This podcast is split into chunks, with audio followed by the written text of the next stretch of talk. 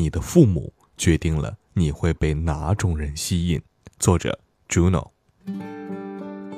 人会特定的被一类人吸引。有没有想过，你现在的恋人的样子，或许很早就被确定了？你不过是按照这个模子，然后碰到与之相契合的人，不自觉的被吸引了。你以为是你的缘分，你的心动，你的命中注定，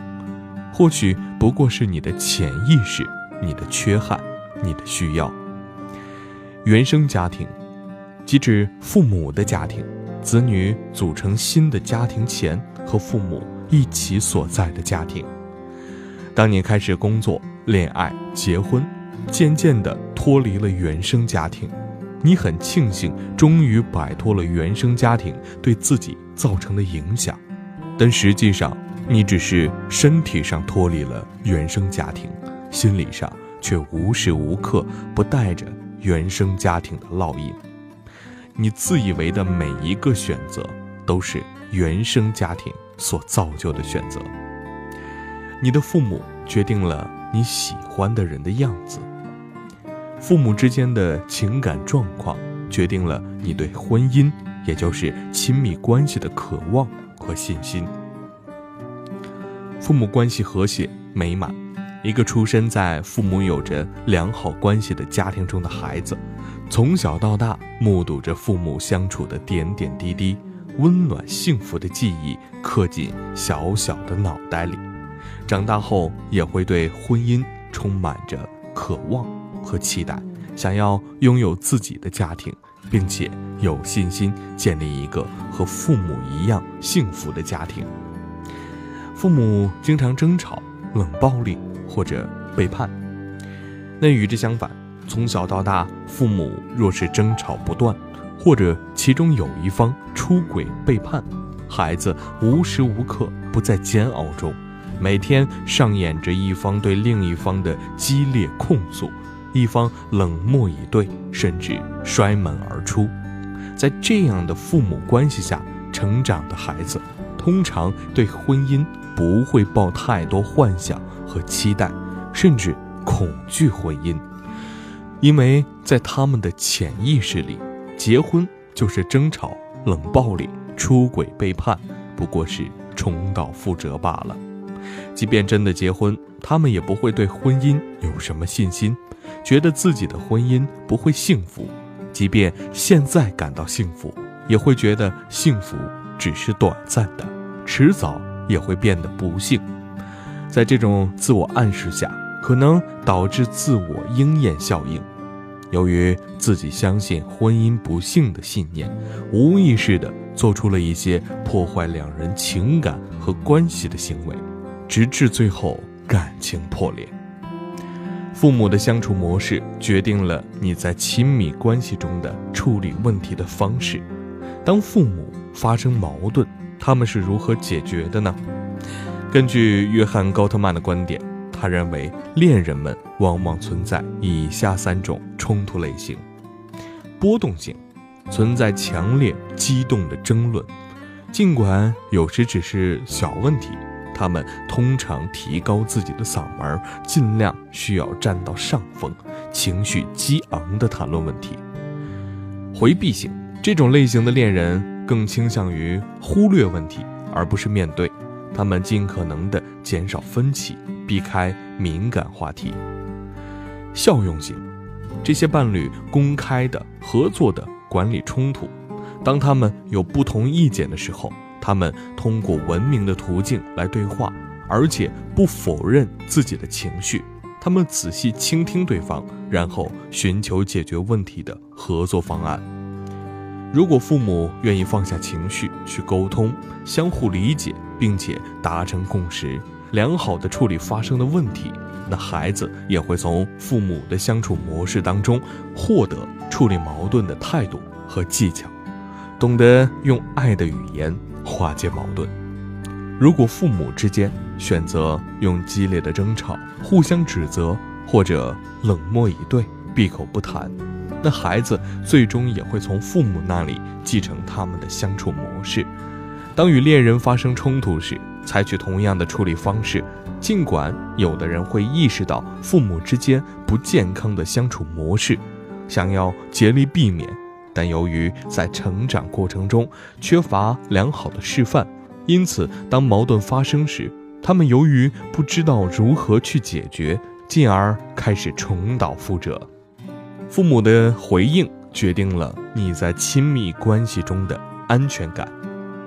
根据依恋理论，将婴儿的依恋分为三类：安全依恋，这类儿童与母亲在一起时能舒心的玩玩具，并不总是依附母亲。当母亲回来，会立即寻求与母亲的接触，很快平静下来，并且继续玩游戏。不安全依恋，回避型，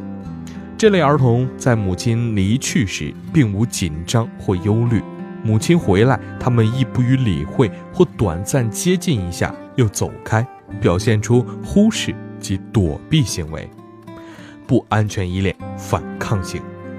此类儿童对母亲的离去表示强烈反抗，母亲回来寻求与母亲的接触，但同时又显示出反抗，甚至发怒，不能再去玩游戏。而小时候父母对你的情感回应程度，决定了你成人后在亲密关系中的安全感。如果小时候父母对你的感情及时予以回应，那你将会在亲密关系中有足够的安全感，发现与别人亲密并不难，能安心的依赖于别人和让别人依赖自己，不担心被别人抛弃，也不担心别人与自己关系太亲密。如果小时候父母对你的情感没有予以及时或足够的回应，那你将会对亲密关系中进行回避。与别人亲密令你感到有些不舒服，你发现自己很难完全相信和依靠他们。当别人与你太亲密时，你会紧张；如果别人想让你更加亲密一点，你会感到不自在，或者总是在亲密关系中感到焦虑不安，发现别人不乐意像你所希望的那样与你亲密，经常担心自己的伴侣并不真爱你。或不想与你在一起，你想与伴侣的关系非常亲密，而这有时会吓跑别人。你的父亲或母亲决定了你未来伴侣的样子。在原生家庭中，你会比照父母的样子，渐渐形成自己的择偶标准。一方面，父母身上所表现的某些特质。是我们未来择偶中欣赏、追求的，或是竭力避免的。另一方面，父母也是你未来择偶的门槛。如果你是一个女生，父亲是一个有担当、有责任感、懂得承担家务的人，那么在成长过程中，你也会倾向于找一个和父亲拥有相似特质的人。